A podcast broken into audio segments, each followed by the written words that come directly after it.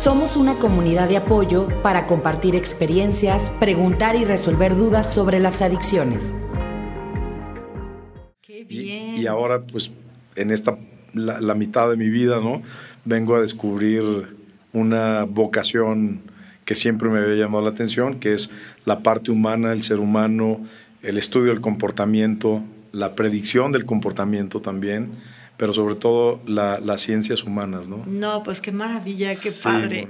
Ay, pues mira, ya estamos al aire. ¿Qué tal? Estamos, pues bueno, en un episodio más aquí desde la productora de Closer Network en, en, en, este espacio de Yo Dependo Podcast. Ustedes saben que es el espacio para charlar sobre todos los temas de adicciones, conductas de riesgo, abuso emocional y patrones patrones tóxicos en la familia.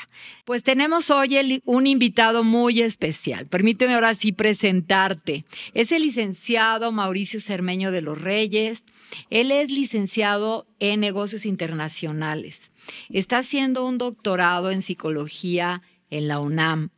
Eh, eh, tiene un diplomado en inteligencia emocional. Bueno, tiene un gran currículum, ¿eh? La verdad no lo, no lo, no lo vamos a decir todo, por sintetizar, pero bueno, es autor del libro Matriarcado Narcisista y está haciendo ya el del patriarcado narcisista. Por cierto, este libro lo trajo a regalar a nuestra comunidad para que después de este podcast, el primero que haga un comentario eh, eh, sobre esto se le va a regalar, se, le se lo vamos a hacer llegar. Muchas gracias por el Con muchísimo gusto, un honor. Y bueno, pues este, hoy también él es, es, un, él es desarrollador, autor de la teoría de la toxicología de la personalidad. Así es. Va a salir en nuestros gráficos tu página para que lo sigan las personas interesadas en estos patrones tóxicos que se dan en las familias. Y el tema de hoy es una droga llamada suplemento narcisista. Pues bien, Mauricio, vamos a, comenzar contigo sin más preámbulos. Eh, ¿Qué es una enfermedad? ¿Qué es un trastorno? ¿Y qué es un síndrome? O sea, que nos marques la diferencia de estas tres, una por una, por favor. Claro que sí, Moni. Eh, alrededor del mundo todavía la comunidad científica, ¿no? Los psicólogos, los psiquiatras, están todavía definiendo y terminando de definir qué es un trastorno, qué es una enfermedad y qué es un síndrome. Es decir, todavía hay una discusión, dependiendo del país también se puede decir como desórdenes o, o ¿no? En, Estados Unidos, por ejemplo.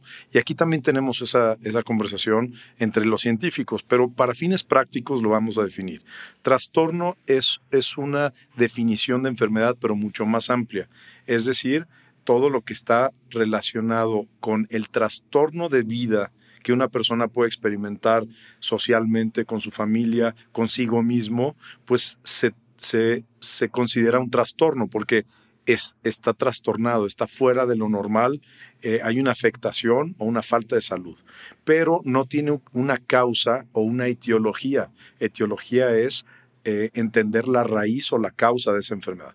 En cambio, las enfermedades tienen un sentido más biológico, es decir, si hay una etiología, sí, sí se conoce la causa y como en una enfermedad se conoce la causa, por lo tanto hay una medicina, hay un tratamiento y hay una, hay una, pues, eh, un seguimiento a ese tratamiento, hay una evolución relacionada con esa etiología o con esa causa raíz. A ver, no, te me no quiero adelantar. Entonces, para un trastorno no hay una medicina. Eh, como trastorno, no como tal, no como tal. Sí, terapia. Pero sí hay terapia. Sí hay terapia. o sea, vamos que ese, yo quiero que le vaya quedando muy claro a nuestra comunidad, porque hemos estado hablando de las del trastorno, de la enfermedad del alcoholismo, que es una enfermedad, y veo pues, pues mucho rechazo, pues que se detiene con terapia, no se cura, pero se detiene con terapia, por decir las adicciones. Ahorita yo quiero que aquí que le quede ya muy claro a nuestra comunidad, un trastorno no tiene este, medicina, pero sí tiene terapia. Una, exactamente. Una enfermedad sí tiene medicina. todas las enfermedades, como se conoce la causa, por lo general, tienen un tratamiento, ¿no? Entonces, eh, tienen un tratamiento el trastorno también tiene un tratamiento. Entonces quisiera ser muy específico en que no, no, no se debe de especificar el trastorno si tiene o no tratamiento, porque también las enfermedades tienen un tratamiento y se le conoce como medicina. Eh, es más allá y es mucho más complejo que, que clasificarlos por medicina, pues si, si, requiere medicina o no si requiere medicina. El trastorno, para fines prácticos, es todo lo que descompone a la persona, y, ahorita voy a poner un ejemplo para que quede más claro, a su entorno y a su psique. Eh, por ejemplo, si quisiéramos, si quisiéramos definir a, a, una enfermedad, vamos a decir que es una gripa. Una gripa te trastorna, ¿no? Una gripa o una neumonía, por ejemplo, hay un trastorno de tu vida, hay una descomposición de tu, de tu entorno. Entonces, todas las enfermedades se podrían decir que trastornan tu vida diaria y entonces todas las enfermedades son trastornos. Pero bueno, como un trastorno a nivel estrés, nada más, neurosis, como que una alteración en las emociones, pero no no tan grave, ¿no? O sea, Exactamente. para, para fines prácticos, todas las enfermedades son trastornos, pero no todos los trastornos son enfermedades. Y después vienen los síndromes, ¿no? Después vienen los síndromes, que es el grupo de sintomatología o de signos o de, eh, pues, las, la, la visibilidad de que algo no anda bien. ¿No? Eso es un pero no se, no se conoce la causa raíz. Es decir, por ejemplo, el síndrome de Down, ¿no? Sabemos que tiene un trastorno en la vida de la, de la persona, ¿no? Que no, no puede hacer una vida normal ni, y, trastorna un poco. Hay una alteración. en su anatomía. Así es. Entonces, se podría decir que también es un trastorno pero porque, porque está trastornada la vida normal de la persona, pero como no se conoce la causa raíz, pues no se le puede decir que es un trastorno relacionado con una enfermedad específica. Por eso no se le puede llamar enfermedad a un síndrome de Down, por ejemplo, o el síndrome de Estocolmo, ¿no? Que es temporal también. Se conoce el origen, pero no la causa, ¿no? De forma biológica. De hecho, en el podcast anterior a este que estamos haciendo, eh, no se habló como tal, pero sí se habla del vínculo eh, este, traumático entre una víctima y un abusador, que viene siendo el psicópata, y se hablaba del síndrome de Estocolmo, que viene, no lo nombramos, pero sabemos que es que la, la víctima empieza como a justificar o a defender a su agresor, que se da mucho, se ha dado mucho. En, se hace autogaslighting, que has hablado del autogaslighting. También. ¿No? Aquí con, con, eh, con, otros invitados que has tenido, que me pareció muy interesante. De, de, abuso emocional lo hemos hablado. Exacto. El síndrome de Estocolmo, por ejemplo, es, no es otra cosa que, que autoengañarme. El gaslighting es como un engaño. Eh, y, y, el autogaslighting también existe. Entonces, parte del síndrome de Estocolmo, que es justificar al, al, al en, pocas palabras, al agresor y justificarlo y entenderlo y ser empático con el que nos está haciendo daño, pues es un síndrome, es una enfermedad, es prácticamente, es enfermizo, ¿no? Es un, es, enfermizo, Claro, por eso se confunde como enfermedad mental. Pero bueno, ya por eso lo, lo, diseccionamos y, y, ya creo que, creo que tratamos de entender bien trastorno, enfermedad y síndrome, que al final los tres está relacionado con algo enfermizo o con algo trastornado en nuestras vidas. Entonces, para fines prácticos, podríamos hablar de trastorno como enfermedad. Sí, muchas páginas, incluso la Biblioteca de Estados Unidos eh, usa a, eh, trastorno como sinónimo de enfermedad para fines prácticos. Ya en la comunidad científica, ya cuando estudias los temas, cuando estudias los trastornos, sí tienes que ser muy cuidadoso cuando, por ejemplo, haces un estudio, un libro, pues tienes que tener esos detalles muy cuidados. Pero para fines prácticos, para las personas que nos escuchan, alguien que no ha estudiado psicología, eh, trastorno es enfermedad y enfermedad es sindromático, ¿no? Porque hay unos síndromes, hay unos signos siempre. Fíjate que aquí, por ejemplo, lo que es para nosotros muy, es como un reto llegar a conocer esta parte del, del trastorno, porque mira, una persona que, que consume una sustancia, pues dices, está trastornado, ¿verdad? Porque ya intoxicado, intoxicado, ya actúa como un trastornado, pierde la eh, sensibilidad de la realidad, pierde las sensaciones en general. Y las altera o las, las va según lo que consuma. O... Creo que has puesto un buen ejemplo. La siguiente pregunta, Mauricio. ¿Cómo diferenciar narcisismo versus trastorno narcisista de la personalidad? Fíjate que es una buenísima pregunta, Moni. Te voy a explicar por qué. Hoy en día se está abusando del término narcisismo. Hoy todo mundo eh, califica a una persona un poco vanidosa como narcisista, ¿no? Y, son dos cosas muy diferentes. Eh, hay que entender primero de dónde viene el término narciso, viene de la mitología griega, donde eh, no me voy a alargar, pero donde una persona, sí, lo, lo, podemos, lo podemos platicar, Narciso es castigado porque no le hace caso o le hace un desdén enorme eh, a Eco, ¿no? Que era una de las ninfas, ¿no? Entonces, eh, como no le, no, no pela este Narciso a Eco, pues le mandan un castigo enorme, ¿no? Y lo mandan que se vea reflejado en, en, en, un, eh, en agua y entonces se quería tanto Narciso que se enamora de sí mismo, acaba ahogándose y en el lugar en donde se ahoga nace la flor narciso y por eso le llamamos a esa flor narciso, ¿no? Que es la que, que crece en los, en los, pues en los lagos, etcétera, en, en, agua. Y Eco pues se queda muy dolida y entonces solamente escuchamos, se va deshaciendo, se va desapareciendo Eco hasta que queda solo su voz y por eso le decimos eco cuando reflejamos eh, nuestra voz se refleja nuestra voz en, en una pared, etcétera. Escuchamos a eco, ¿no? Entonces, de ahí viene, es el enamoramiento de sí mismo.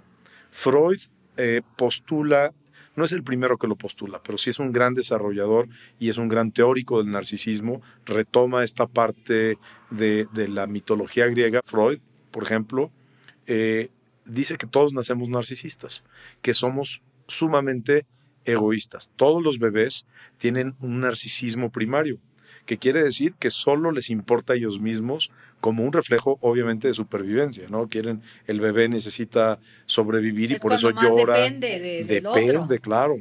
Y, y, no tiene empatía por los papás. Es decir, puede llorar a las 3 de la mañana o a las 5 y no le importa si los papás están ocupados o no. Cansados. claro, pues no hay, no hay forma más más pura de narcisismo o de egoísmo enfermizo, ¿no? Obviamente hay que entender que el bebé solo está tratando de sobrevivir. Pero después viene en, los años, los años eh, posteriores, viene una etapa donde el niño empieza a entender eh, que puede amar a los demás, no nada más a sí mismo. Es decir, hay, una, hay un proceso de transferencia y empieza a crearse lo que Freud y los, los psicólogos de, del siglo pasado le llamaban el amor objetal, es decir, que puede transferir su amor interno, en pocas palabras para poderlo explicar así, eh, a una persona o a una cosa también. O sea, tiene esta capacidad puede empezar a, querer a un, juguete, a un peluche o a una persona. Y entonces hay una transferencia de amor y los padres le regresan ese amor eh, al hijo, ¿no? Hay una transferencia de amor cuando no sucede eso, en la teoría dice Freud, ese, ese amor a los demás, cuando no hay una retribución de los papás de manera saludable, es decir, cuando hay abuso en el bebé, una falta de amor de papá o de mamá, es un abuso. Es una forma de abuso. Entonces, como no hubo esa transferencia recíproca entre el niño y su, su entorno externo, papás, en fin, todo lo que, lo que necesita un niño para, para desarrollar sus apegos sanos, saludables. Entonces regresa ese amor a sí mismo y entonces empieza a crear una imagen deformada de sí mismo a la que se ama. Decían por ahí, por, por algo de esto que tú estás comentando, que por eso es muy sano comprarles una mascotita, de perdida un pescadito, ¿verdad? un perrito. Por los apegos que tú has platicado también aquí. Exacto, ¿No? porque así los enseñas a amar, así les enseñas, es la primer conexión con cuidar a alguien, con querer a alguien. Es el intercambio, es, este intercambio de, de afecto, claro, sí. Hay dos grandes teorías.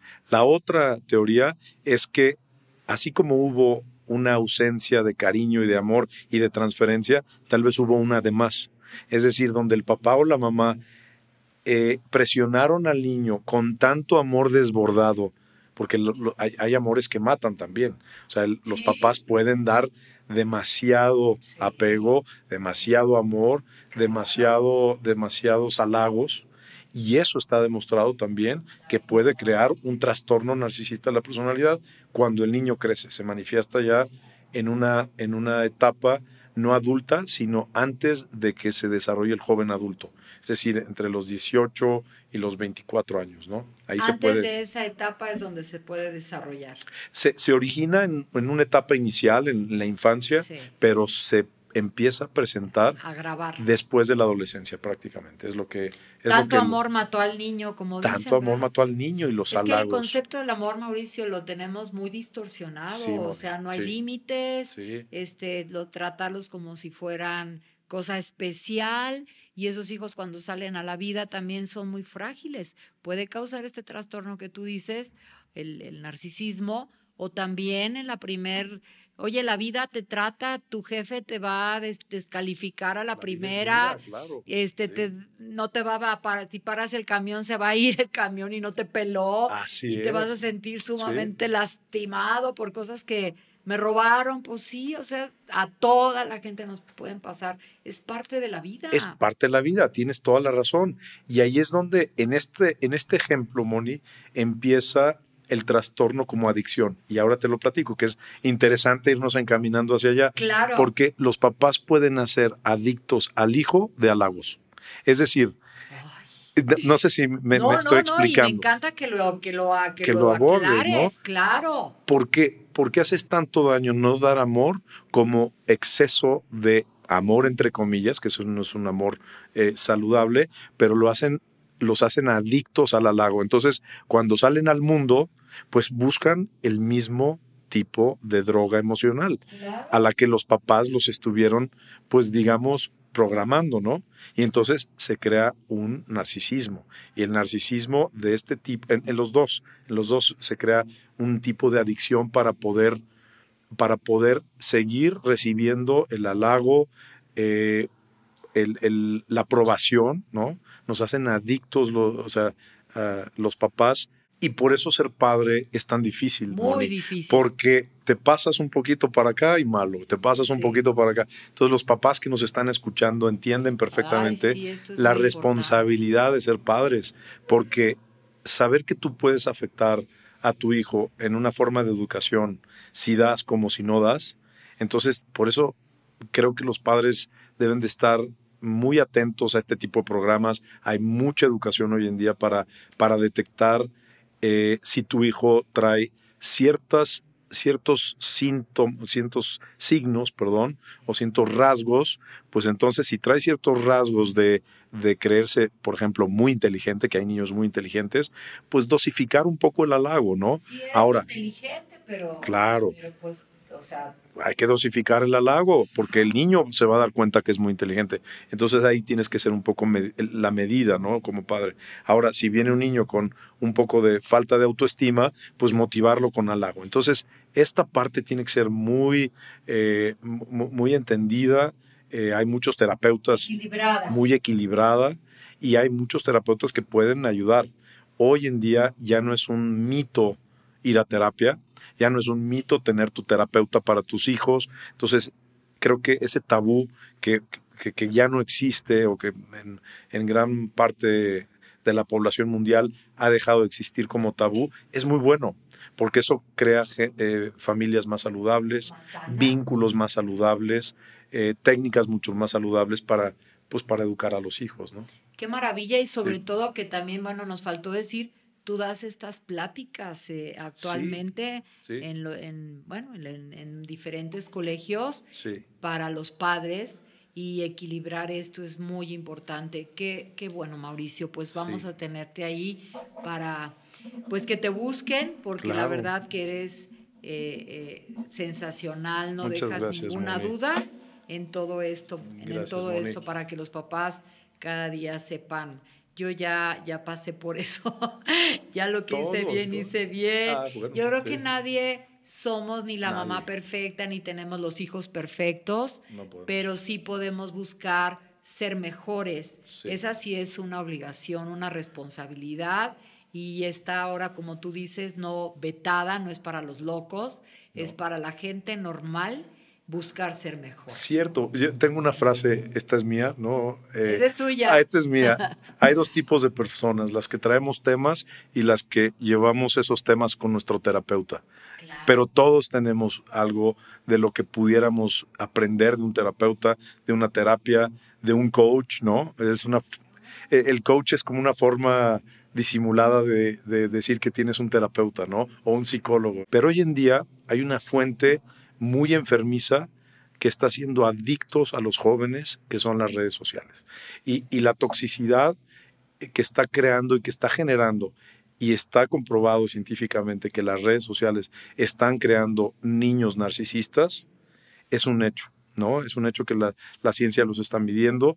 ¿Por qué? Porque está tan a la, a la, al alcance el, el, la retribución inmediata del halago que estamos buscando los seres humanos, bueno, los jóvenes a través de las redes sociales con el doble, con, con el eh, corazón, ¿no? El, el, el, el, eh, like y las visitas y todo, ¿verdad? Este, se, mide, se mide el, prestigio, la autoestima. El número de personas que te siguen, los seguidores. No, sí, ya lo hablamos. Ya lo han hablado aquí. Lo tienen que vigilar los papás porque hay que ver quiénes siguen y a quién siguen tus hijos, porque ahí hay un grave factor de riesgo para que los, los tomen y luego les hagan un daño terrible. Los pederastas, este, los que los quieren jalar a las drogas. O sea, sí es muy peligroso. Es peligroso y, y sobre todo, fíjate, hablando de adicciones, este es un tema muy interesante porque si, si estoy viendo que mi hijo o mi hija depende de los likes y del número de seguidores para ser feliz o para, para funcionar, ya hay una adicción y ya hay un, una especie de, de camino rumbo al narcisismo, ¿no? Que quiero aclarar muy importante, ¿no? Este tema que me estabas platicando y, preguntando al respecto de, a ver, ¿cuándo es, tienes rasgos narcisistas y cuándo ya desarrollaste la enfermedad? solamente el 7% de la población mundial, que es muchísimo, porque ahorita vamos a ver, es, eh, las personas que se enferman de, del trastorno narcisista de la personalidad hacen mucho daño a su entorno, a sí mismos, a, generaciones enteras. Pero solo el 7% de la población. Es decir, es un porcentaje de muy, muy, muy bajo en comparación con otros trastornos o enfermedades mentales. Pero de todos modos es importante porque se ha ido incrementando. Y una de las razones son las redes sociales. Y desgraciadamente es una necesidad, por eso hay que entenderlo, Moni. Te voy a decir dónde acabo de leer un artículo extraordinario de dónde está esa pequeña fina línea donde ya somos adictos o simplemente somos estamos necesitados de esta, de esta tecnología. Y, voy a usar un, tema también hablando del narcisismo para que entiendan cuál es la diferencia de ser un poco narcisistas o estar enfermo de narcisismo.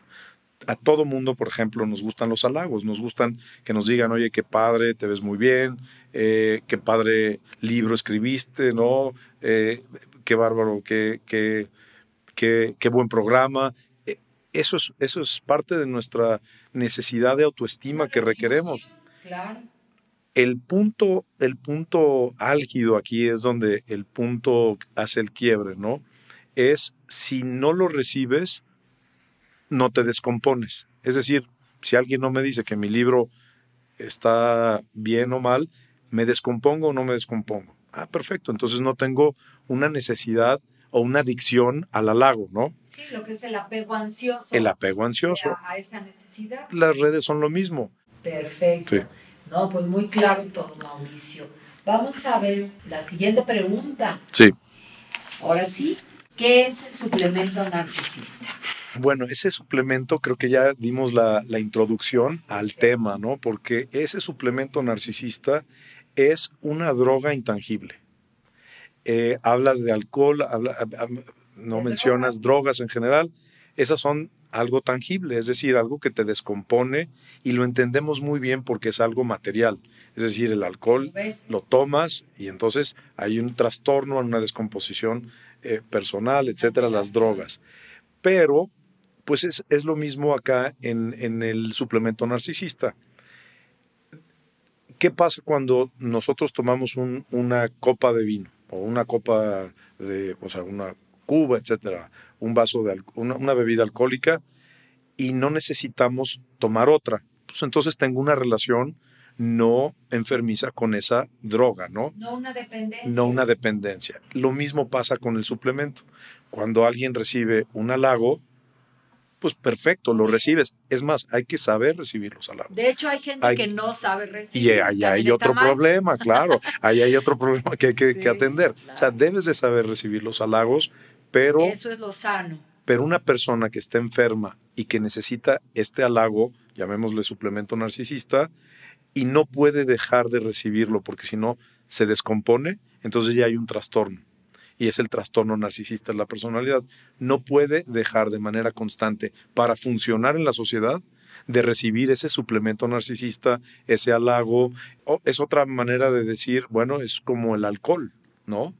Entonces necesito para funcionar alcohol, pues entonces ya hay una necesidad y ya hay un apego enfermizo con eso. Necesito el halago, entonces ya hay una enfermedad. Y es uno de los signos para detectar si alguien es narcisista o realmente está enfermo del narcisismo. ¿no? Híjole, qué barbaridad. Mira, Mauricio, para cerrar este bloque, esta parte A, te voy a, preguntar nada más esto. Entonces, por lo que estoy entendiendo, la persona que ya tiene el trastorno necesita del constante reconocimiento, ese es su suplemento. Y también, a ver, dime, ahora háblame del narcisista. Puede ser que una persona narcisista sea encantadoramente maravillosa, dadivosa, que haga cosas así fuera de serie para buscar también ese, ese, ese halago, ese elogio, ser perfecta en todo, ser hacer, ¿sí? Claro, es que la mayoría de los narcisistas van a buscar puestos de poder, ya sean, eh, eh, lo digo con todo respeto, puestos de poder religiosos, ¿no?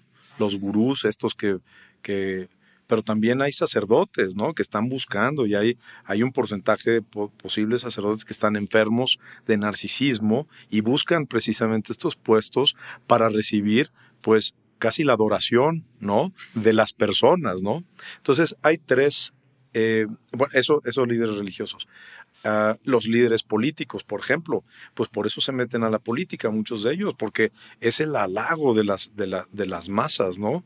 Imagínate el poder eh, que, que, representa para un político narcisista recibir el halago de miles de personas porque tiene un puesto de gobernador o de presidente de la República o, de un CEO. También puestos muy importantes en las empresas están ocupados por narcisistas, porque precisamente son los puestos que buscan para recibir su suplemento. Y hay, una, hay, una, hay unas estadísticas muy, muy, muy serias que, que, que científicos y psicólogos del siglo XXI, que voy a mencionar a dos, eh, hablan del tema, bueno, uno del siglo pasado que es Kernberg, Otto Kernberg, que habla del suplemento narcisista, que es el primero que lo introduce al, a la plática o a la teoría del, de los narcisistas, pero hay otro muy importante que es Hogan en Estados Unidos y habla de que si bien la población es el 7% o tiene o padece el trastorno narcisista de la personalidad, eh, en puestos de poder puede llegar hasta 20%. Es decir, como buscan, ¿sí? puede ser que hasta el 20% de los líderes religiosos, económicos o, políticos. En, esos, en, esos mm. rangos, ¿verdad? El, porcentaje se va. Se eleva. Claro. Pero también en, en, una persona normalita, común y corriente, sí busca normalmente hacer cosas maravillosas, dejar a su, por ejemplo, una mamá, dejar a sus hijos propios, sus obligaciones para ir a brillar a otro lado, para recibir el Claro. suplemento, como les llaman a aquella Por gente supuesto. candil de la calle y Obscuridad de su casa. Sí, Hay muchos de esos, me imagino. es que la ¿no? mayoría, la mayoría son así. Es decir, no una persona con trastorno narcisista de la, de la personalidad, o el TNP para estarlo abreviando, eh, va a buscar como sea y, y sobre las personas que sean ese suplemento narcisista, porque requiere para funcionar. Para regularse mentalmente es como una droga. O sea, al final eh, Sí, la, la química- droga, la química La les química, pide, o sea, acá es lo mismo. oxitocina. Por ejemplo, la doctora Ramani Durbarsula, que me gusta mucho citar, ella menciona que hay siete diferentes tipos de narcisistas. Uno de ellos es el comunal. Estos comunales o de la comunidad son los que les encanta ir y dar, bueno, toda su vida y entregarla a las comunidades más necesitadas y que, eso sí, pero van a buscar la foto. Van a buscar estar dando eh, ese tiempo y, y toda, toda su caridad pero van a buscar la foto, van a buscar el reconocimiento de alguna otra forma. Entonces, son difíciles de descubrir, pero una vez que estudias un poco el trastorno, pues vas a detectar mucho más fácil que eh, la persona que realmente quiere dar su vida a los demás lo hace siempre calladito, sin que nadie lo vea. Y estas personas de las que tú hablas, candil de la calle, pues por eso es candil. Son muy sabias las, la- las frases a veces mexicanas, ¿no? No, pues Luz de la calle, oscuridad de su casa. Y esta gente lo hace por am- no por amor a la bondad, sino por No. amor al aplauso, Al aplauso. ¿verdad? Y lo vemos mucho. Exacto. Pues bueno, con esto este, vamos a, a cerrar este bloque y los invitamos a que nos sigan en la parte B para el siguiente viernes, recordándoles que la primera persona que ponga un comentario en YouTube sobre este libro Matriarcado Na- Narcisista será la ganadora de este regalo que nos trajo ahora aquí el licenciado Mauricio Cermeño de los Reyes. Muchas gracias. A ti.